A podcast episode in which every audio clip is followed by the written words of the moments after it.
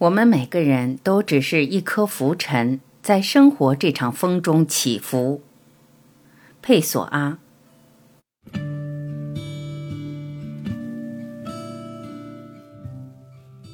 一，重读我的作品。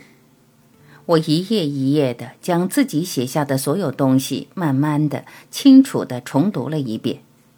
我发现我所写下的这一切毫无价值，我情愿没写。我们完成一件事，无论它是一个帝国或一项判决，都含有现实事物中最糟糕的一面，因为它们被我们完成，即它们一宿的事实。当我在闲暇时刻重读这些纸页时，发现它们并未使我感到担忧，也没有令我感到悲哀。我的悲哀在于这些东西不值一写。我耗费时间得来的，不过是一场如今已支离破碎的幻觉，尽管曾经值得一写。无论追逐什么，我们的追逐都是出于野心，但是要么是我们可怜到从未实现过的野心，要么是我们实现了野心，从而成为富有的傻瓜。令我悲哀的是，我写的最好的部分都很糟糕。我料想其他人。如果它真实存在，定能把它写得更好。我们在艺术或生活中所做的一切，不过是对想象之物的一种不完美复制。它既没有达到本应达到的标准，也没有达到能够达到的标准。我们内外皆空，成为期望和实现的失落者。是怎样的孤者之魂的力量，使我一页又一页地写下这孤单？一个又一个音节的在虚幻的魔法中活下去，不在于我写下什么，而在于我以为我在写些什么。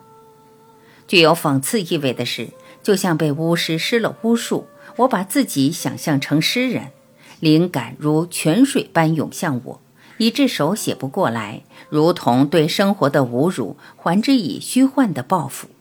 而在今天的重读之下。我看见自己的玩偶被撕毁，稻草从被撕开的缝合处露出来，里面已被去除，甚至还没被。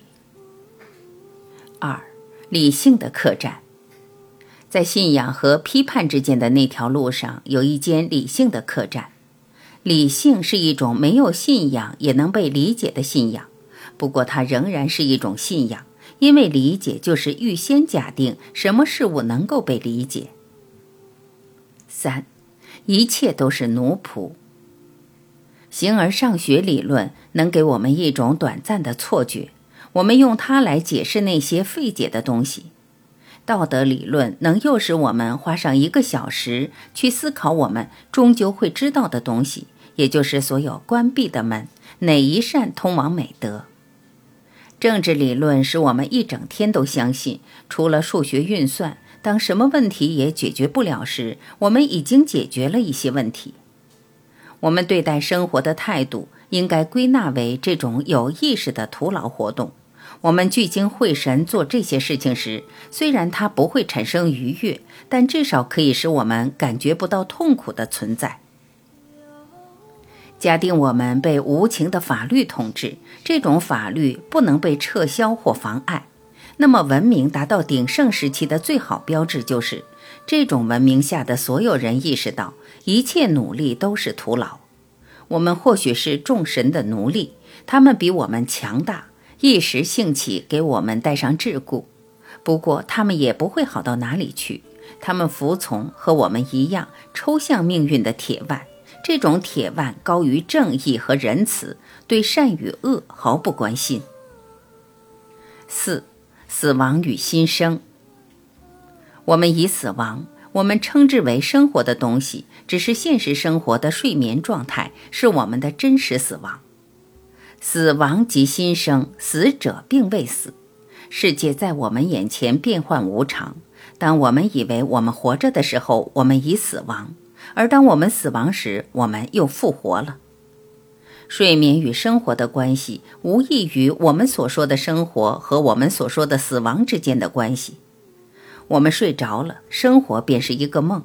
这并非是隐喻或诗歌意义上的说法，它毫无疑问是一个梦。我们为了使自己出类拔萃，所做的一切都参与了死亡，都是死亡。理想若不是对生活毫无价值的承认，又会是什么？艺术若不是对生活的否定，又会是什么？一座雕像是一具死尸，雕刻不过是将死亡刻进不朽的物质里。快乐就其本身而言，看似沉浸在生活之中，实际上是沉浸在自我之中，是对我们与生活之间的关系的一种毁灭，是死亡的快乐阴影。活着这个行为正是死亡过程，因为我们每度过一天，我们残余的生命就减少一天。我们栖身梦境，我们是一团暗影，漫步穿越在虚幻的森林里，而那些树便是我们的房子、习惯、思想、理想和哲学。我们从未找到过上帝，甚至从不知道上帝是否存在。从一个世界到另一个世界。从这个化身到那个化身，我们常常受尽幻觉的宠幸，常常受尽错误的爱抚。我们从未到达真理，从未停止脚步。我们从未与上帝相逢，我们从未彻底实现宁静。相反，我们总是只得到少许宁静，总在孜孜不倦地追求宁静。五、人类的本能。人类有一种幼稚的本能。这种本能使我们推演出一个最崇高的人。如果他是某个理智的人、神圣的天赋，在这神秘而混沌的世界，他那长长的父亲般的大手为我们指引方向，无论以何种形态或方式。我们每个人都只是一颗浮尘，在生活这场风中起伏。我们不得不依赖更强大的力量，将小手放在那双大手里。因为当今世界总是变幻不定，天空总是无限遥远，生活总是充满矛盾。我们爬得最高的时候，也只会进一步意识到一切是多么缥缈而空虚。或许我们被幻觉牵引，我们肯定不是被意识牵引。